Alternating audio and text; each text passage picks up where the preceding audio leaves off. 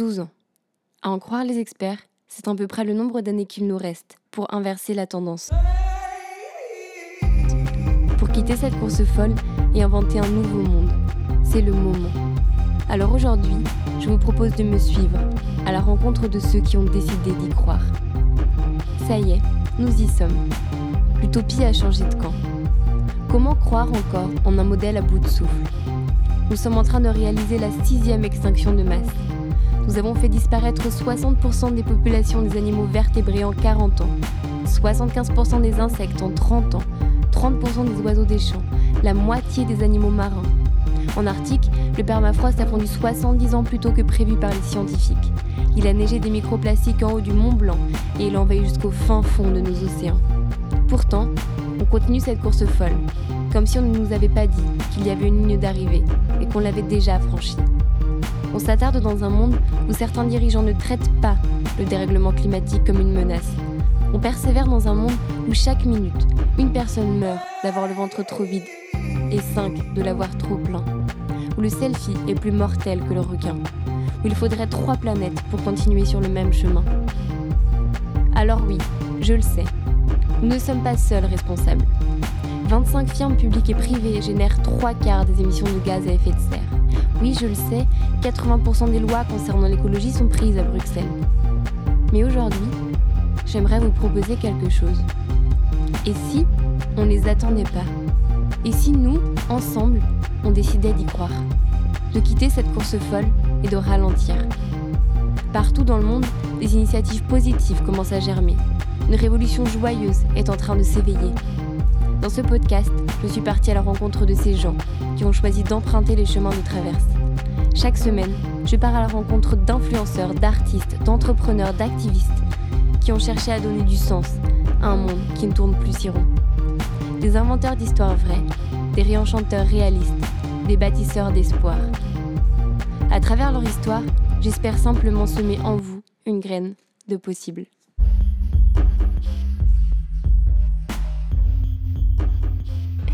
Alors du coup, je suis euh, en présence d'Isabelle Saporta. Euh, Est-ce que tu peux nous raconter un petit peu ton histoire? Alors, tu veux que je commence à quel endroit de mon histoire À quel, à quel moment de mon histoire tu veux que je commence? Parce que je vais pas commencer depuis que je suis bébé, sinon ça va être trop long si tu veux. On a une demi-heure. non, raconte-moi. Euh, si, ça peut avoir. Un, ton enfance, elle s'est passée où déjà? Elle s'est passée à Paris ou... Écoute, mon enfance, elle est parisienne, mais un peu comme toi, j'avais au fond des parents qui étaient très écolos, sans le savoir, sans le revendiquer. C'est-à-dire que moi, je suis une enfant de vieux et mes parents avaient connu la guerre. Et donc, chez moi, il y avait cette espèce de volonté de ne jamais rien gâcher. Et il y avait un vrai respect de la nourriture euh, parce qu'ils avaient manqué pendant la guerre. Et donc, on ne gâchait pas. Et donc, j'ai été élevée comme ça. Et par ailleurs, comme ma mère avait été élevée une partie de son enfance à la campagne, euh, effectivement, on faisait le marché avec elle. Elle nous expliquait comment euh, pousser une carotte, etc. etc. Et donc, je pense que j'ai eu cette chance-là. Ok, génial. Et après, euh, si je, suis, je me suis euh, intéressée à ces questions d'agriculture, c'est ma rencontre avec Jean-Pierre Coff. Jean-Pierre Coff, c'était l'espèce de d'ogre qui avait euh, dans, ces, dans des années 80, qui disait ça, ça se trouve pas, ça se mange, et qui hurlait tout le temps et qui disait c'est de la merde. Et en fait, un jour, il a, il a vu mes papiers dans Marianne et il a dit que ce que je faisais était bien et qu'il allait m'envoyer, moi, la parisienne, un petit peu partout en France. J'allais sillonner la France à la rencontre des paysans et qu'il euh, il fallait laisser euh, le journalisme politique aux gens qui n'avaient pas d'imagination et que la vraie politique, c'était la bouffe. Et je pense qu'il a raison. Donc, tu as commencé à faire tes études à Sciences Po de, ressources humaines, c'est ça? Alors voilà, j'ai euh, ben, j'ai fait ma terminale à Louis le mhm. Grand. J'ai été à Sciences Po en communication ressources humaines parce que euh, j'avais pas envie de passer l'ENA. et en fait, je considérais, j'avais ce côté rebelle, je considérais que l'ENA était une école de formatage total et que euh, j'avais surtout pas envie d'être formatée. Donc j'ai toujours été un peu punk en fait. et tu le gardes toujours Oui, je... ce côté un petit peu, je m'en fiche de ce que vont penser les gens et je suis un peu en dehors euh, du jugement. Écoute, moi, tu sais, en fait, je me suis rendu compte que j'ai toujours été un peu, effectivement, un petit peu un pas de côté. Mm. Et en fait, euh, en vieillissant, au fond, j'ai organisé ma vie pour que euh, tous les gens qui étaient comme moi, toujours un petit pas de côté, en fait, on avance ensemble. Mm. Et c'est aussi pour ça que je suis devenue éditrice chez Fayard.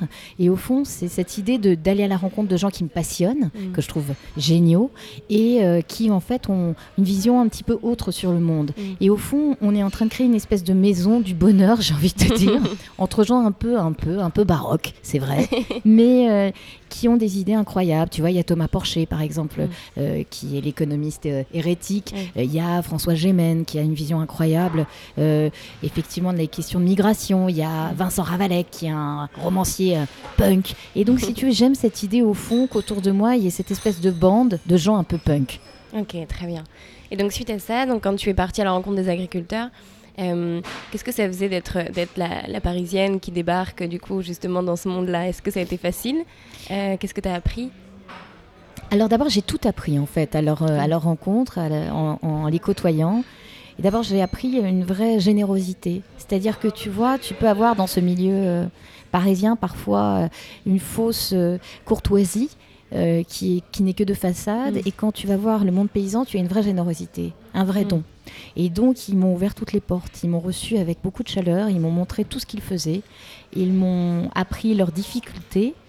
Et je pense que ce sont les plus belles rencontres que j'ai jamais faites. Mm. C'est pour ça que tu as décidé d'écrire un livre après? Alors j'ai fait effectivement le livre noir de l'agriculture et c'était tout sauf un livre anti-paysan. C'était un livre au fond qui était un cri d'alarme en 2011 et qui disait au fond, euh, si on continue, on les met dans le mur. Et tu vois, à l'époque, j'avais rencontré, euh, d'ailleurs je ne l'ai jamais rencontré, parce qu'il me laissait toujours face à Christiane Lambert, qui est devenue la patronne de la FNSEA, mais à l'époque c'était Xavier Belin. Et il allait partout, euh, sur toutes les ondes, en disant, elle n'aime pas les paysans, le modèle productiviste va très bien, il n'y a aucun problème. Et là, tu vois, hélas, presque dix ans plus tard, on se rend compte que le modèle productiviste va dans le mur, mm. qu'il y a un suicide tous les deux jours dans le monde paysan, qu'il y a presque un, un tiers des paysans qui gagnent pas 350 euros par mois, mm. euh, que la terre est malade des pesticides euh, qui sont épandus. Donc là, je, si tu veux, j'ai, au fond, là j'ai le cœur qui saigne parce que je me dis bon les choses ont évolué mais pas assez vite à mon goût mm. et combien de temps on va perdre encore hein, mm. à flinguer euh, nos eaux nos sols et nos paysans surtout? Voilà je suis un petit peu désespérée tu sais je suis très amie aussi avec Édouard Bergeon qui a fait ce film magnifique Absolument. Fantastique avec Guillaume Canet, mhm. Au nom de la terre, sur le suicide de son père paysan. Mhm. Et, et, si tu veux, je, ce que j'ai trouvé magnifique avec le succès de ce, film, qui, qui, est magnifique par ailleurs, c'est au fond que les paysans se sont dit, ça y est, on parle de nous, mhm. on parle de notre souffrance, on parle du, de cette espèce de mécanisme effrayant dans lequel on nous a projetés, et il faut nous en sortir. Ça, on, a envie de dire euh, agribashing, tout ça, c'est des et des choses qu'on utilise pour, euh, pour parler de ça, alors qu'en réalité, c'est dans un système dans lequel ils sont qui fait qu'ils sont arrivés à une dépendance financière euh, avec l'agro-industrie, avec toute cette machine, et que si nous, on les aide pas à en sortir, ils ont juste pas le choix de, continuer dans ce modèle-là. Parce que quelque part, ils ont aussi des factures d'électricité à payer, ils ont aussi des enfants à, envoyer à l'école, et donc, euh, il faut arriver à passer au-dessus de cette première barrière. Tu as tout à fait raison. Et en plus, c'est vrai que c'est nous qui les y avons mis. C'est-à-dire que la politique agricole commune, les 9 milliards que ça représente chaque année, ils sont mis sur, euh, en fait, sur l'agriculture productiviste encore aujourd'hui. Donc, au fond, on a un levier financier énorme. Il suffirait d'avoir un tout petit peu de courage politique. Et à chaque fois, on dit non, c'est compliqué. Mais qu'est-ce qui est compliqué en fait? À la fin, tu vois, je veux dire, j'aimerais bien que les hommes et les femmes politiques soient à la hauteur en fait euh, de, des engagements qui devraient être les leurs. Et donc toi, avant de, on va en parler un petit peu après, de t'engager plutôt en politique, euh, ce combat un peu écologique, donc tu l'as mené à travers le journalisme. Tu as fait des chroniques, c'est ça? Euh, Chez RMC ah, J'ai tout fait. J'ai fait RMC, j'ai fait Europe 1, j'ai fait France Inter, j'ai fait RTL, j'ai fait partout. J'ai euh, évangélisé, pardonne-moi ce terme, un petit peu partout où je pouvais le faire à parler donc de ces questions d'agriculture et d'écologie. Euh, Est-ce qu'on t'a souvent un peu euh, reproché justement, ce qu'on parlait un petit peu en off, d'être euh, d'être euh, un peu entre les deux, de pas vraiment appartenir aux deux mondes quelque part, parce que dans ce monde très parisien, un peu facette, tu étais aussi celle qui portait le, cette voix de ce qu'on n'entend pas. Et à côté, tu faisais pas totalement non plus partie de leur monde et tu la parisienne qui, venait aussi maquiller. Donc, comment est-ce que tu fais pour vivre ce truc un peu d'être entre les deux et un peu nulle part en même temps? Alors moi, ce qui m'a énervé beaucoup, c'est vrai, par rapport aux journalistes parisiens, pendant très longtemps, ça a été ce côté, euh, vraiment vos sujets, ça vraiment tout le monde s'en fout, ces histoires d'agriculteurs, tout le monde s'en fout, ça sent la vache en fait. Et donc c'est vrai que cette espèce de morgue inouïe d'une partie du journalisme parisien m'était insupportable. Je pense que le mouvement des Gilets jaunes a remis un petit peu tout ça d'équerre, si je puis me permettre. C'est-à-dire qu'au fond, cette France rurale qui n'était pas regardée, qui a dû endosser un gilet jaune pour qu'enfin on, pose un regard sur elle, a changé un petit peu les mentalités un petit peu. Hein. Euh, par ailleurs, effectivement, je suis toujours arrivée, entre guillemets, en parisienne, voir les paysans et, euh, à la rencontre du monde rural. Et en fait, je vais, je vais te dire un truc, c'est que au fond, ils m'ont toujours dit, écoute, tu sais, T'as pas mal de tes collègues, ils arrivent déguisés quand ils viennent chez nous. Tu vois, ils se sentent obligés de mettre euh, des bottes en caoutchouc, euh, tu vois. Et nous, ce qu'on a toujours euh, aimé chez toi, c'est que tu es toujours venu comme t'es. Et, mm. et, en fait, ils ont toujours adoré ça. Mm. J'ai jamais fait semblant. Je veux dire, je vois pas pourquoi j'aurais un, un, rôle quand je suis avec eux. Je suis une Parisienne, je vis à Paris, j'élève mes mm. deux filles à Paris. Tu vois, je veux pas avoir l'air de, tu vois. Et justement, c'est ce lien-là qu'il faudrait créer. En fait, c'est que ça devrait pas y avoir de, de fissure entre ces deux mondes-là, dans le sens où c'est eux qui nous permettent d'avoir cette vie aussi où on est dans des bureaux 8 heures par jour, parce qu'on n'a pas soucier de, qu'est-ce qu'on va manger à midi parce qu'ils le font pour nous. Donc quelque part, il faudrait que les liens soient beaucoup plus forts. Tu as tout à fait raison et il serait temps enfin qu'au fond les métropolitains, les gens qui vivent dans des grandes villes dont je fais partie, se rendent compte à quel point ils ont besoin de nous, de nos nourrisseurs. Ce mm. sont les nourrisseurs, voilà. Et le vrai problème, c'est comment nous traitons aujourd'hui nos nourrisseurs. Comment nous supportons aujourd'hui que les gens qui nous nourrissent se suicident un jour sur deux, euh, qu'ils ne gagnent pas 350 euh, euros par mois. Enfin, qui supporterait mm. ça au fond? Je veux dire, mm. c'est un truc de fou de travailler 10-12 heures par jour. Aucune vacances. Euh, Aucune vacances. la traite deux fois par jour. Ah non, maintenant, il y a un système pour qu'il n'y ait qu'une fois par jour. Super. pas de vacances. dépendant effectivement des conditions climatiques. Je veux dire. Et euh, au fond, on les méprise, mm. et euh, parce que c'est vrai, il y a une espèce de mépris, hein, et on, se contrefiche de, cette espèce de, de, enfin, je veux dire, de délaissement total dans lesquels on, on, le, on les laisse, quoi. Moi, je, moi, je suis effarée de ça, effarée. Et donc, quand tu as écrit ton livre, tu as eu aussi des, procès. Ouais. Euh, tu peux nous parler de cette question des lobbies et cette question de, comment est-ce que tu en es retrouvé là, à avoir des procès parce que tu as voulu dire une vérité qui dérange en fait En fait, c'est ce qui est ce qui est hallucinant avec euh, les lobbies, les lobbies des pesticides, les lobbies des grands vins de Bordeaux, euh, voilà, je veux dire tous les lobbies, hein, c'est qu'au fond, euh, ils ont une arme incroyable par rapport aux paroles libres, c'est les, les procès. Effectivement, en fait, c'est les procès baillons. C'est-à-dire qu'au fond, dès que vous dites des vérités qui les dérangent, ils vous font un procès. Et du coup, qu'est-ce qui se passe? Les trois quarts en fait des gens se disent bon bah écoutez, en fait, je vais euphémiser là-dessus, je ne vais pas parler de ça parce que sinon je risque un procès. Donc c'est ça en fait le vrai truc, c'est que la parole est bridée. Après, tu as un autre problème, c'est qu'aujourd'hui la presse française est dépendante énormément mmh. de ses budgets publicitaires. Mmh. Et donc ça aussi, c'est un autre baillon.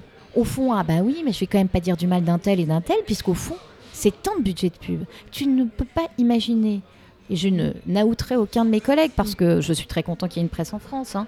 Mais tu ne peux pas imaginer le nombre de mes collègues qui m'ont dit au moment de Vino Business sur le Bordelais Ah, on aurait bien aimé faire quelque chose sur ton livre, mais enfin, tu comprends, le supplément 20, euh, c'est quand même quasiment ce qui fait les recettes publicitaires de l'année de notre journal. Imagine-toi, imagine-toi à quel point, en fait, la parole est tenue par ces gens. Donc c'est pour ça que toi, tu as toujours euh, décidé de faire ces pas de côté et que de décider que ce n'était pas quelque chose qui allait t'arrêter. Donc, tu as claqué la porte à pas mal de, c'est vrai. de, de médias. tu as senti que ta parole allait être. Euh, Mais c'est un peu dingue en même euh, temps. Je peux mm. dire, c'est un peu dingue. Au fond, je pense que j'avais une certaine inconscience. Mm. Moi, quand je repense, là, les derniers procès, effectivement, euh, bon, donc j'ai eu effectivement Sauvons les pommes et les poires, en fait, un faux de l'UIPP, donc le lobby des pesticides. Mais celui du Bordelais, je peux te dire que quand j'ai reçu chez moi, par huissier de justice, les demandes euh, du grand mania du Bordelais euh, sur, sur, sur le procès. Je me suis dit, mais je, en fait, je suis complètement démente d'avoir fait ça. En fait, je vais mmh. mettre ma famille à la rue. Franchement, mm. tu vois, je me suis dit, mais qu'est-ce qui m'a pris? Parce que qu'est-ce que tu racontes donc dans ce livre? C'est quoi qui t'a valu ce procès-là? Euh, Ce qui m'a valu ce procès-là, c'est d'avoir expliqué qu'au fond, euh, le ministère de l'Agriculture cautionnait un, cautionnait un classement à Saint-Émilion, pour ne pas la nommer, euh, où au fond, les plus puissants étaient jugés partis, c'est-à-dire en fait, faisaient la promotion et de leur propriété, et de leur vin et en se faisant gagner des plus-values sur le foncier de 300, 400 millions d'euros et déclasser des gens qui du coup se retrouvaient sans rien. Mm. Donc si tu veux, au fond, ces gens-là, imagine-toi ce qu'ils représentent comme mm. milliards, quand tu t'attaques à eux, tu te retrouves mise en examen, mm. tu te retrouves avec 15 euh, des plus grands avocats parisiens contre toi, et tu es toute seule en fait, tu es toute seule avec ton éditeur. Mm. Et franchement, je veux dire, je pense que je suis inconsciente par certains moments. Mais en même temps, je pense que de cette inconscience, euh, y a, sort ma force quelque part. C'est-à-dire que heureusement, j'y ai pas pensé tellement avant de tout ce que j'allais me prendre sur le coin de la figure, parce que je sais pas si je l'aurais fait. Mais, euh, mais je pense qu'au fond, si tu veux, c'est aussi la preuve que euh, il faut continuer à se battre parce que mm. les choses avancent, parce que les mentalités avancent, parce que voilà. Mais, mais c'est vrai qu'il faut avoir un mm. peu un grain. une graine des possibles pour, pour, faire, pour faire ce genre de truc en fait. Est-ce que tu pourrais me parler de ta position par rapport au, glyphosate Et c'est une question euh, sur l'agriculture qui revient souvent, aux pesticides en général. Euh, je sais que le, vote pour euh, l'interdire a été reculé, reculé, reculé. Est-ce que c'est une question de lobby ou est-ce que c'est réellement que la science n'est pas... Qu'est-ce que toi tu en penses? Écoute, moi j'en pense que si tu veux, depuis le Grenelle de l'environnement, c'est-à-dire il y a plus de 10 ans maintenant, euh, on nous dit qu'on va, on va diminuer de 50% l'usage des pesticides et qu'on le fait toujours pas en fait. Moi le problème que j'ai au fond, euh, bon, le glyphosate a, euh, si tu veux, tout le monde a regardé la question du glyphosate, mais il n'y a pas que le glyphosate, il y a, tout le reste, tu vois. Je veux dire, quand on a 90% des points de surveillance de nos autres surfaces qui sont contaminés par les pesticides, quand on sait que la France est ou championne ou vice-championne de la consommation de pesticides en Europe, Mm. tu vois, il y a un vrai problème. La question pour moi, si tu veux, c'est soit un jour il y a du courage politique mm. et on accompagne la transition pour mm-hmm. sortir des pesticides, soit ce ne seront que des mots et de l'incantatoire. Hein. Et là, tu vois, ce qui est hallucinant, c'est qu'au fond, on ne prend toujours pas en compte les coûts cachés des pesticides, c'est-à-dire la dépollution de l'eau, c'est-à-dire en fait euh, l'artificialisation des sols qu'elles engendrent, c'est-à-dire les, les maladies qu'elles engendrent. Ça, on le prend toujours pas en compte. On a mis de l'ordre de, je crois depuis le Grenelle, 700 millions d'euros pour aider à la transition mm. et sortir des, pesticides et on n'y arrive pas. Qu'est-ce que ça veut dire? Ça veut dire qu'on n'a mm. rien foutu. Mm. Je veux dire, ça veut dire qu'on a mis de l'argent à fond perdu, ça veut dire qu'on n'a pas de volonté politique. Donc moi la question c'est pas celle du glyphosate ou pas du glyphosate. Moi la question pour moi c'est celle du courage politique. C'est le jour où les hommes et les femmes politiques diront au fait on va faire un plan, on va en sortir et on va vous aider alors ça marchera. Pour le moment, on a décidé de passer une espèce de pacte avec la FNSEA. Mm. Et d'ailleurs, je ne comprends pas la FNSEA, le syndicat majoritaire des, agriculteurs. C'est-à-dire qu'au fond, ils sont en train d'enterrer les agriculteurs qui, qui, mm. cotisent chez eux, quoi, les uns après les autres. Hein. Je veux dire, c'est un truc que je ne comprendrai jamais. Et soit on arrive à sortir de là, c'est-à-dire à avoir un vrai plan. Et un, un, vrai plan en plus, je veux dire, je pense que tous ne demandent que ça. Je discutais avec des jeunes agriculteurs il n'y a pas longtemps qui me disait ah oui mais vous voyez euh, les arrêtés que prennent certains maires euh, vous savez les arrêtés contre les pesticides mhm. en demandant 100 mètres ou 150 mètres avant les habitations c'est hyper dangereux pour nous euh, c'est très angoissant je dis mais si un jour on vous disait dans ces 100 ou 150 mètres on va faire de l'agriculture bio et on s'engage à tout acheter pour les cantines scolaires vous êtes pour ou vous êtes contre?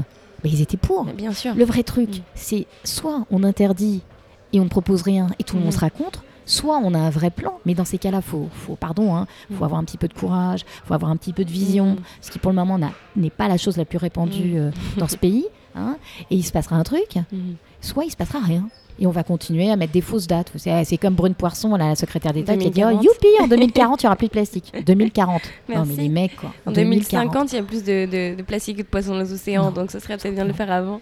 on est chez les dingues. on est chez les dingues. C'est une jeune femme, hein, elle n'a pas 40 ans. Hein. Ah, elle a un enfant en plus. enfin bref. Et donc du coup, toi, tu as, hum, tu as, es parti en politique euh, il n'y a pas si longtemps. Comment est-ce que donc tu as senti que à un moment donné, ton travail de journaliste et de, de un peu lanceuse d'alerte finalement, c'est un peu ce que tu étais aussi euh, dans cette question agricole, tu as senti que ta place en tant que citoyenne, elle était aussi euh, du côté de la politique? Comment est-ce que ça s'est fait? Écoute, en fait, le vrai truc, c'est que finalement, je suis comme toi. C'est-à-dire, je suis quelqu'un d'engagé depuis toujours, surtout. et j'ai envie de changer le monde. Et, et en fait, j'avais, euh, pour tout te dire et pour te parler franchement, une espèce de réticence vis-à-vis du monde politique. Mm. Parce que pour moi, le monde politique, au fond, c'était... Euh, je vais dire un truc un petit peu populiste, mais je l'assume complètement. C'était au fond euh, aimer le pouvoir, se mm. trouver un strapontin. Et, c'est souvent ça, il hein, faut quand même mm. dire les choses comme elles sont. Sauf que la question, c'est au fond, est-ce que tu regardes la société s'affaisser, rien changer en disant que c'était mieux dans le poste, enfin dans le poste de celle qui, qui, gueule tout le temps, parce que c'était mon, c'était moi, hein, tu vois, je veux dire, je passais ma vie à dire c'est quand même incroyable, et je passe rien. Hein. Soit tu essayes de mettre les mains dans le cambouis. Et je me Ouais. suis dit, là, il est temps de mettre les mains dans le cambouis. Alors je sais pas si j'arriverai à grand chose, parce que Mhm. je dois dire que l'inertie de ce monde est assez Mhm. fascinante. Moi, je. Je- je- voilà, je te le dis franchement. Donc j'agite mes petits bras pour le moment pour un résultat assez moyen. hein. Mais au moins j'essaye et je me dis, il y a un truc à faire. Et si tu veux, si à un moment, si les gens comme, comme nous, hein, Mhm. un peu baroques, euh, qui ont envie de changer le monde, euh, ne vont pas là, et qu'on Mhm. laisse au fond que les arrivistes y arriver, et ben il faut pas qu'on pleure, tu vois. Et tu verras, parce que là, Oui. toi, tu as 20 ans, moi j'en ai 43. Euh, honnêtement, je pense que depuis que j'ai mon ma carte d'électeur, je n'ai Mhm. jamais voté que par défaut, en me disant oh là là, Oui. celui-là c'est le, pff, alors c'est vraiment, ça me donne vraiment pas envie, mais c'est le entre guillemets moins pire. Et là, je me suis dit, soit je continue à râler Mm. sur le banc de touche, tu vois, en disant, ah, pff, vraiment, encore un, Mm. hein, encore un, euh, ou soit j'y vais, tu vois. Et donc j'y vais. Ouais. Maintenant, je sais pas si en y allant, j'arriverai à grand chose, parce que euh, de fait, euh, tout ce, mou- enfin, ce milieu est pas jojo, quoi. Je vais pas te dire qu'il est jojo, hein, Mm. franchement, il est pas jojo du tout, quoi. Je pense que c'est ce qui fait peur aussi en tant que jeune de se dire, euh, euh, une fois qu'on passe de ce côté-là aussi, on est, c'est, la compétition est telle que euh, pour le pouvoir que finalement il y a, y a un côté un peu ingrat qui fait qu'on va se faire critiquer beaucoup plus facilement, qu'on va, il faut une certaine force aussi pour arriver à se dire, ok, mes convictions sont telles que je suis prêt à prendre ce risque-là de m'en prendre autant. Parce que j'imagine que tu, tu as jamais été autant critiqué que depuis que tu es en politique non ou, ou je me trompe? Écoute, enfin quoique tu as eu je- quelques procès c'est vrai que tu es parti euh, je pense que de toute façon, à partir du moment où tu as une voix, euh, comment dire, un peu alternative, tu Mm. t'en prends plein la tronche, pour Mm. parler un peu vulgairement. Mm. Donc, quoi qu'il en soit, tu en prends plein la tronche. Tu es toujours critiqué. Hein, tu me disais toi-même, je fais un podcast où, au fond, je, je me suis dit qu'il fallait que je parle autant avec les grands patrons qu'avec les petits paysans. Euh, certains ne comprennent pas pourquoi je parle avec les grands patrons. Voilà, tu sais, de toute façon, à partir du moment où tu as une voix autre, tu déranges. Donc, quitte à déranger, euh, tu vois, il faut y aller, franchement. Oui, quoi. franchement. Mm. Et je pense que de toute façon, là où tu as parfaitement raison, il faut parler avec tout le monde. C'est-à-dire que si on n'est pas capable de parler avec les grands, les grands patrons, si on n'est pas capable de les faire bouger, bouger, Mm. il se passera jamais rien. Si tu veux, soit on est content de discuter avec que les gens qui pensent comme nous. Mm. Et alors du coup on se réjouit, hein, ça va très bien, on n'est que Mm. les gens qui pensent comme nous, on, on se dit qu'on est hyper bien et que tous les autres sont des cons, hein, pardon, mais c'est ça. Soit en fait on va au fond évangéliser euh, là où on pense pas du tout comme nous. Et on montre à tous ces grands patrons euh, de l'énergie, euh, des finances, qu'en fait Mm. euh, il ferait bien euh, d'investir sur ce Mm. qui est l'avenir de leurs enfants. hein, Mm. plutôt que ce qui- sur ce qui est la tombe de leurs enfants, si tu veux. Et je pense que ce sera notre force. Mm. Et sur la politique, oui, ben écoute, soit on laisse les arrivistes euh, dominer euh, ce milieu, ce qui est déjà quand Mm. même largement le cas, on va pas, on va pas mentir. Et dans ces cas-là, ne nous étonnons pas. Tu vois, ne nous étonnons pas d'avoir euh, ces gens en face de nous dont on a l'impression euh, euh, qu'ils ont un fichier Excel à la place du cœur hein, et Mm. euh, qu'ils ont le charisme effectivement d'un bilan comptable. hein, tu vois, je veux dire. Et puis voilà. Mais sinon, on y va. Et on y va et on en prend plein la tête, ça c'est sûr. Et donc toi, tu t'es euh, engagé au... dans quel parti Alors, je me suis pas engagée dans un parti, justement, je me suis engagée auprès de Gaspard Gan- Ganzer, parisienne, parisien, sur, un, sur justement quelque chose qui devait être hors parti. Mhm. Alors, moi, la vraie question aujourd'hui, c'est qu'est-ce que nous allons faire de ce quelque chose hors parti pour créer, au fond, un mouvement C'est-à-dire créer, euh, si tu veux, tout ce qu'on se disait tout à l'heure, c'est-à-dire qu'aujourd'hui, pour moi, l'écologie, pour moi, l'écologie doit être la matrice de la politique de demain. Mais pour qu'elle soit la matrice de la politique de demain, il faut qu'elle ne parle que d'écologie Mhm. et qu'elle ne se permette pas de juger au fond d'où viennent les gens. Au Mhm. fond, moi, je pense que nous arriverons à avancer quand euh, des gens de droite considéreront que l'écologie est leur avenir. Je pense que moi, j'ai beaucoup d'amis de droite. hein. Je veux dire, euh, voilà, je suis plutôt de gauche. J'ai beaucoup d'amis de droite Mm. qui sont foncièrement écolos. Ils ne Mm. votent pas écolo. Pourquoi ils ne votent Mm. pas écolo? Parce que pour eux, le vote écolo est un vote d'extrême gauche. Mhm. Voilà. Donc soit on arrive à créer au fond une écologie à l'allemande, euh, Mm. où euh, on est pragmatique, où on est prêt à gouverner, Mm. où on est prêt à passer des contrats de gouvernance avec des partis de droite comme de gauche, en disant au fond, voilà, euh, notre optique pour les 20 ans qui viennent, c'est qu'il y a un grand plan énergétique, c'est qu'il y a un grand plan paysan, c'est qu'il y a un grand plan industriel, et qui est prêt à le signer Soit nous n'y arrivons pas et nous restons sur des postures au fond de gauche, euh, des postures sociales qui, enfin, je veux dire, qui sont, euh, qui ont leur raison d'être. Hein, c'est pas ça que je veux Mhm. dire, mais qui feront que jamais l'écologie sera au cœur du système. Et moi, je pense que l'écologie est le combat de demain. D'ailleurs, c'est le combat d'aujourd'hui Mhm. déjà. Et donc tu es, tu t'es engagé aussi, euh, tu as fait partie de la campagne pour Europe Écologie Les Verts aux, aux européennes. Alors, je ne me suis pas fait partie de la campagne. Le fait est que c'est mon compagnon Yannick Jadot euh, qui faisait la campagne et du coup, je l'ai beaucoup aidé Voilà, en Mais- off. en off en fait. Et donc, ce qui m'a été reproché d'ailleurs en tant que journaliste, c'est qu'au fond, euh, quelque part, euh, euh, j'ai aidé à faire des discours, j'ai aidé à, à réfléchir à la ligne et qu'au fond, j'étais toujours journaliste. Et c'est Mhm. aussi, euh, et je comprends que c'est pu en gêner certains. Mhm. Et c'est vrai que du coup, j'ai passé le pas après. Mais au fond, j'ai jamais été dans Europe Écologie Les Verts Mhm. parce que euh, je n'ai, j'avais une défiance vis-à-vis des partis et que je pensais effectivement que que l'écologie devait sortir des partis. Mais, mais tu as raison, je me suis, c'est, cet engagement qui a fait que je me suis dit qu'il fallait que je fasse de la politique, qui m'a donné envie Mm. de faire de la politique. Et si on te donnait euh, comme ça, de, si, si, si on te donnait le budget de la PAC entière et on te dit qu'est-ce que tu fais euh, pour les agriculteurs français, c'est quoi la première mesure que tu prendrais? Moi déjà, je vais dire, je refais un tour de France de toutes les exploitations qui fonctionnent bien. Hein. Mhm. Je reprends toute la, la pensée des gens qui, qui Mm. font aujourd'hui de l'agroécologie. Je les mets tous autour de la table Mhm. et je vois comment on peut faire une transition douce Mhm. mais ferme sur ces questions-là. Moi, j'aurais pas, si tu veux, je pense que ce qu'il faut, c'est que les hommes politiques, au fond, écoutent ceux qui font déjà, ceux qui Mm. savent déjà. Et qui te disent voilà, voilà comment avec l'agroforesterie j'ai réussi Mhm. à faire ça, voilà comment euh, en plantant telle essence j'ai réussi, tu vois. Et je pense qu'il faut absolument qu'on s'appuie là-dessus. Et une fois qu'on se sera, on sera capable au fond d'avoir un plan de Mm. combat, ce que nous ne sommes toujours pas capables de faire, puisque le FOL parlait déjà d'agroécologie il y a combien de temps, je ne sais Mm. Plus. Enfin, vous voyez ce que je veux dire, c'est une catastrophe. Et une fois qu'on est capable de ça, ensemble, je veux dire, FNSEA, agroécologie, tout le monde, Mhm. là on voit comment on aide à s'en sortir. Et je pense que si tu veux, si on arrive, tu vois, parce que je pourrais te dire, je mets euh, les 9 milliards uniquement sur l'agriculture bio, etc. Mm. Mais ça marchera pas. En fait, il faut, voilà. Et par ailleurs, après, je pense que ça, c'est une des fautes de la France, c'est qu'on fait comme si on pouvait traiter l'agriculture en Bretagne et dans la Drôme de la même manière. Ce ne sont Oui. pas les mêmes problématiques. Tu sais, la France, son problème, c'est le jacobinisme. On a l'impression que depuis Paris, on sait exactement ce qu'il faut, si tu veux. Et on vrai. est presque prêt, si tu vas expliquer combien de traitements à quel machin, euh, entre Bordeaux et, tu vois, et la Provence. Non, c'est pas comme ça, en fait. Ça marche pas comme ça. Et donc, je pense qu'il faut effectivement que de plus en plus, ça repasse par le terrain. Et Mhm. au plus près du terrain. Et vu les espèces de régions usines à gaz qu'on a réussi à faire, Mhm. si tu veux, le, le terrain est de plus en plus éloigné. Donc vraiment, je pense qu'il faut, il faut retravailler avec un maillage territorial, avec les, les travailleuses et les travailleurs qui connaissent la terre mieux que Mm. personne.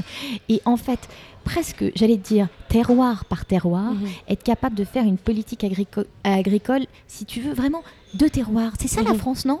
C'est nos terroirs. Mhm. Est-ce que toi, toi, t'es savoyarde Est-ce que la Savoie Mm. se conduit de la même manière que euh, le Finistère Nord? Je ne crois pas. Voilà. Bah, donc, tu vois, il y a un moment, il faut arrêter d'être con. Pardonne-moi d'être euh, grossière.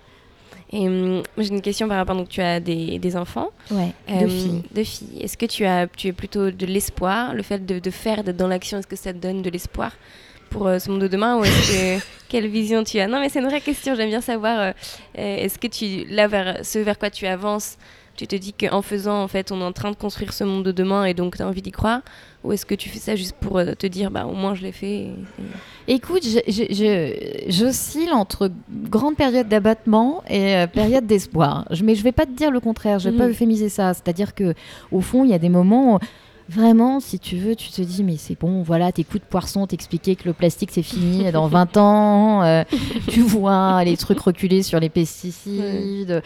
Et là, t'es vraiment, tu as des moments où tu te dis, mais c'est pas, pas possible, Mm. quoi. Tu vois qu'on n'est même pas capable, tu vois, de s'opposer à la castration à vif du porcelet. Tu dis, pourtant, ça, quand Mm. même, ça paraît pas compliqué. Mm. Que les mecs viennent de sortir un amendement pour dire, surtout, on va pas dire que euh, c'est des œufs en, en cage, enfin des poules en cage pour euh, les, les spaghettis. Tu te dis, mais c'est pas possible. Même des trucs aussi petits, aussi médiocres que ça, on n'y Mm. arrive pas. Et là, juste, envie de pleurer. Mm.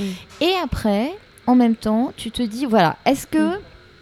Au fond, l'écologie, c'est Greta Thunberg? Mm. Malgré tout, euh, comment dire, le respect que je, puis, je peux avoir pour cette jeune femme, et je la défendrai toujours contre ceux qui l'attaquent, parce Mm. que je trouve que les attaques dont elle a fait, tu vois, Mm. qu'elle a essuyées sont Mm. abjectes. Mais est-ce qu'on est effectivement, au fond, dans un truc complètement catastrophiste. Mhm. C'est d'ailleurs vraiment, c'est fini, tu vois, c'est la collapsologie, euh, vraiment, euh, trouvez-vous un Mhm. terrier, enfoncez-vous dedans et attendons la mort, si tu veux.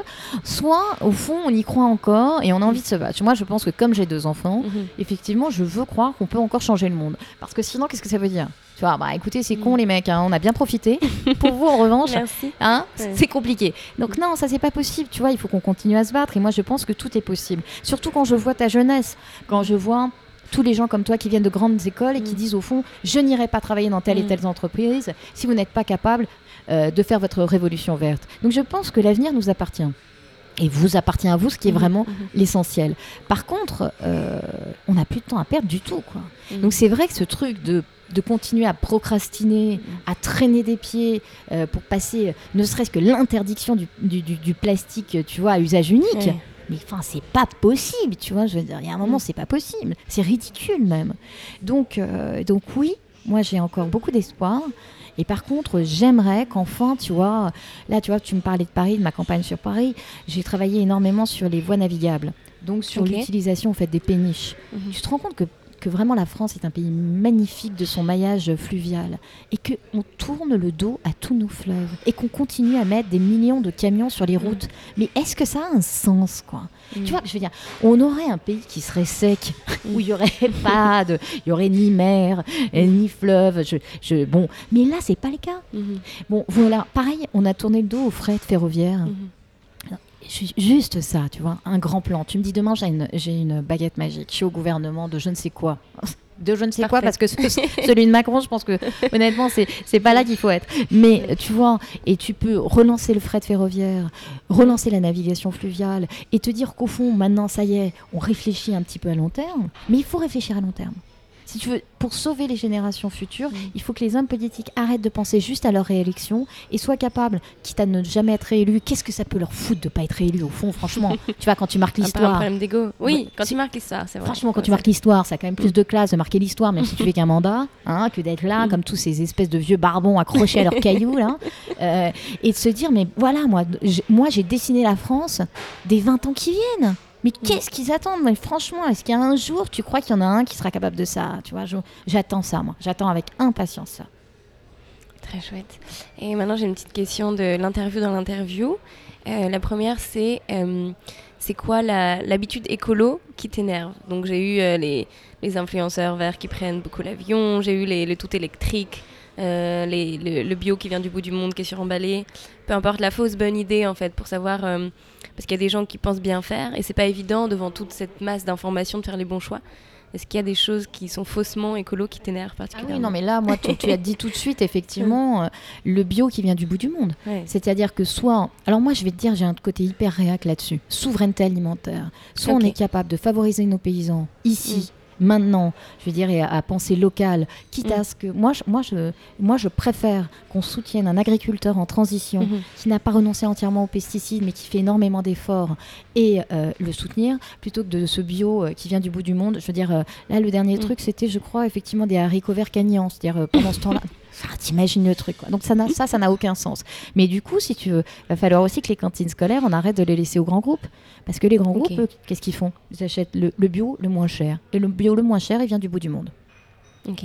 Parce que donc les cantines scolaires, c'est pas, c'est comment ça se passe Ah bah, les cantines scolaires, soit tu as des cantines municipales au fond, soit Mhm. tu as ce qu'on appelle des délégations à des grands groupes, genre Sodexo. Et tu vois là par exemple dans le 18e, euh, effectivement c'est Sodexo qui s'occupe de faire manger les petits enfants du 18e qui ne mangent que de la merde. Voilà. Ok, donc il y a un vrai plan à faire aussi. Ah, il y a un vrai politique. plan. Et ça c'est Mm. pas compliqué, tu vois. Je veux dire, il y a un Mhm. vrai plan. Il y a une vraie façon aussi de faire travailler au fond tous les agriculteurs du Grand Paris, de leur donner Mm. euh, un travail presque stable au fond, Mhm. euh, en, en- enfin, enfin, en ouvrant les yeux sur, euh, sur leur rôle de nourrisseur. La deuxième question, c'est euh, quelqu'un qui t'inspire. Ça peut être quelqu'un d'absolument pas connu, un écrivain ou quelqu'un qui a marqué un peu ton parcours et qui, qui t'a inspiré, que tu as envie de nous faire découvrir. Alors moi, je vais te dire quelqu'un qui m'a vraiment toujours inspiré, qui est pas, qui est une star dans le milieu viticole, mais qui n'est pas une star euh, mondiale. Il s'appelle Dominique Derain. Ok. Il est vigneron à Saint-Aubin, euh, donc en Bourgogne. Et euh, c'est une espèce de magicien en fait de la et, euh, et, un jour, on s'est retrouvé à 4 heures du matin en train de déterrer des bousses de cornes. et en fait, en biodynamie, on enterre les cornes des vaches avec de la bouse à l'intérieur et on les déterre à un moment donné pour faire après euh, des infusions pour la terre, etc. Et en fait, c'est une sorte de chaman. Et en fait, tu vois, quand je, quand je vais pas bien, j'appelle mon chaman et je vais tout de suite mieux. Génial. Donc en fait, tu penses aussi que le, le, fait de se sentir bien et de prendre soin de soi, c'est aussi une manière de, de, de prendre soin après de l'écologie Ou qu'est-ce que tu penses de tous ces, ces, activistes où on a un, truc euh, assez, euh, assez intense, où on va se donner pour cette espèce de mission qu'on a malgré nous et des fois le combat qu'on va porter euh, va nous surpasser et donc on a plein de plein d'activistes qui font des burn-out et qui finalement ne durent pas très longtemps. Toi, tu essayes de d'arriver à avoir une balance euh. Alors moi, je, je, je, suis toujours au bord du burn-out, donc je vais pas, je vais pas juger. Maintenant, là où tu as tout à fait raison, c'est qu'au fond, l'écologie, c'est d'abord aussi une écologie du quotidien et au fond mm. de soi, de ses proches. Mm. Et, euh, et, voilà, c'est sûr que pour moi, il faut, enfin là-dessus, peut-être que je suis réa, qu'il faut prendre soin de ses enfants, il faut prendre soin de sa mm. famille, il faut faut prendre le soin de soi-même. Mm. Et euh, je pense qu'on est capable de donner aux autres quand on est capable de se donner à soi, en fait. Très bien. Où est-ce que tu te vois euh, dans 10 ans? Oh là là, j'en sais rien. En regardant où tu serais fière de toi en disant voilà, j'ai marqué l'histoire ou simplement j'ai fait ce que je pouvais sur tel domaine Alors en fait, en vrai, je, je, me, je me projette pas tellement à 10 ans pour moi mais j'aimerais me projeter à 10 ans pour la France. Mm. C'est-à-dire qu'au fond, je ne sais pas où je serai, mais si j'ai réussi à influencer les personnalités qui seront en charge, euh, pour qu'au fond, enfin, elles soient capables de penser effectivement ces grands plans dont je te parlais, énergétiques, euh, paysans, euh, industriels, alors j'aurais gagné. Parce que je pense que nous nous en sortirons que quand on aura enfin cette vision à long terme et enfin cette vision systémique, si tu veux. Parce que là, c'est pas le cas. Et on a l'impression en fait qu'on fait euh, ce qu'on appelle des cotères sur jambes de bois. Tu sais, on met des rustines mm. sur un, bateau qui fuit partout, mm. tu vois. Donc là, il y a un moment en fait, il faut arrêter de, tu vois, mm. d'essayer de regonfler ce truc pneumatique qui marche pas et juste repenser comment tu peux construire au fond le radeau sur lequel on sera tous heureux de, voguer, ou le grand bateau plutôt, parce que le radeau ça fait un peu galérien, mais euh, tu vois le grand bateau sur lequel on sera heureux de, voguer. Et moi j'ai cette espèce d'ambition folle qui est au fond, et c'est aussi pour ça que je, suis éditrice, qui est au fond d'essayer de toucher tous les gens les plus intelligents sur tous les sujets, pour essayer de voir qu'est-ce qu'on pourrait faire de ce pays merveilleux qui est tellement déprimé aujourd'hui alors qu'il a tout pour être tellement heureux. Tu vois, je pense que on est l'un des plus beaux pays au monde. Euh, je pense qu'on a les systèmes publics les plus magnifiques au monde et je sens une espèce d'affaissement de ces services publics, de ce pays, une, un espèce de pessimisme alors que nous avons tout mm. pour être heureux et j'aimerais au fond que voilà qu'on se ressaisisse de nos ambitions.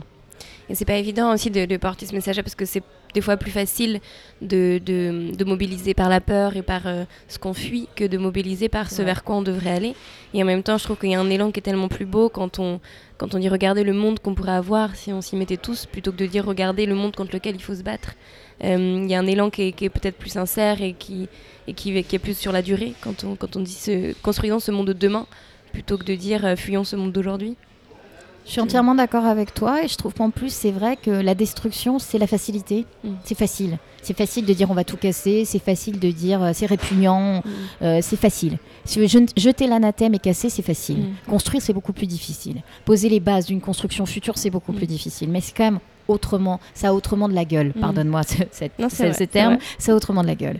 Donc la question aujourd'hui c'est est-ce que les femmes et les hommes politiques sont à la hauteur de ses ambitions folles, c'est-à-dire poser les, structures de la mm. société de demain, ou si effectivement, euh, au fond, l'opposition n'est bonne qu'à agiter les peurs mm. euh, et, les gens en place, comme Macron, ne sont bons qu'à juger en disant non mais voilà, euh, au fond, comment dire, vous ne comprenez pas, vous êtes trop con.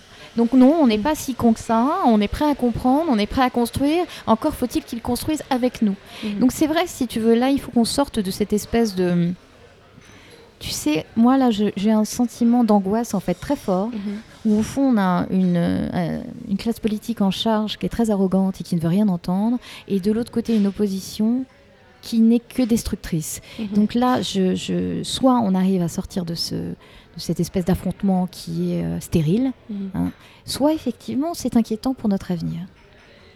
Et deux dernières questions. Qu'est-ce que tu dirais concrètement aux gens qui nous écoutent et qui ont envie de se reconnecter un petit peu à la terre et à ce qu'on disait, ce truc euh, euh, avec ce monde paysan et qui ne viennent pas spécialement de là? Comment est-ce que concrètement eux peuvent faire? Si on n'a pas cette chance d'aller interviewer des, paysans, comment est-ce qu'on peut le faire? Je crois que c'est toi la meilleure euh, conseillère ah, pour ces questions-là. Ah bah si, c'est toi. Parce que c'est exactement ce que tu m'as dit tout à l'heure, sur au fond cette, cette enfance qui était la tienne et, mm. où euh, tu étais en contact avec euh, la montagne mm. sans avoir l'impression de faire de l'écologie tout en en faisant. Donc je pense que c'est toi la meilleure conseillère au fond. Allez, on en parlera donc euh, dans les prochains podcasts sur Grain de Possible. Et la dernière question, c'est qu'est-ce que tu as envie de dire à cette... on parle de la génération du vide pour ma génération? C'est un mot qui fait un peu peur, le vide. Euh, et, ce grand précipice, à la fois, ça peut faire, euh, on peut avoir le vertige et à la fois, euh, ça peut être très grisant. Qu'est-ce que tu as envie de lui dire à cette génération du vide qui est là et qui, qui regarde un peu aussi les gens comme toi qui sont déjà un peu plus haut dans la montagne Et est-ce que tu as envie de leur dire ça va aller? Est-ce que tu as envie de leur dire lance-toi? Est-ce que tu as envie de leur dire Qu'est-ce que tu as envie de leur dire? Eh bien moi, je vais te dire, je trouve que vous n'êtes pas la génération du vide. Je pense que vous êtes la génération qui en a marre du trop-plein. Mhm. Et je pense que vous êtes la première génération à vous rendre compte, en fait, et je trouve ça merveilleux, hein, mhm. que euh, cette société de la surconsommation n'a aucun sens. Donc moi, j'aurais confiance en vous, à votre place. Parce qu'au fond, euh, vous êtes beaucoup plus mature que ne l'ont été les, générations mhm. précédentes. Vous avez une vision beaucoup plus ambitieuse euh, du monde, de la France, que, que nous. Donc moi, je, je, serai vous, je serai grisée justement par mm. les ambitions euh, que vous devez euh, mettre en place. Mais en tout cas, je n'aurai certainement pas peur parce que euh, l'avenir vous appartient et que vous êtes conscient comme jamais les autres n'ont été conscients. C'est super. C'est vrai que le monde de demain, c'est un peu ce qu'on en fait aujourd'hui. Exactement. Donc continuons à l'écrire. Merci beaucoup. ça me tenait vraiment à cœur de t'avoir sur ce podcast parce que je rencontre que des gens qui m'ont inspiré et euh, tu fais partie de ceux qui ont permis euh, cette prise de conscience. Euh, où est-ce qu'on peut te retrouver? Du coup, il y a ce livre, le livre noir de l'agriculture, qui date un petit peu maintenant, mais qui est toujours d'actualité, malheureusement, envie de dire. et sinon, est-ce qu'on peut te retrouver sur, je sais pas, les réseaux? Qu'est-ce que Écoute, je râle beaucoup sur les réseaux sociaux, mais sinon, euh, on me retrouvera toujours avec euh, une paire de bottes, là, pour le moment en arpentant Paris, bientôt à nouveau en, en, arpentant tout le reste de la France. Et je pense que, écoute, je ne sais pas où on me retrouvera, mais là où ça fait mal, j'appuierai toujours très fort. Parfait, on va aller voir là où ça fait mal.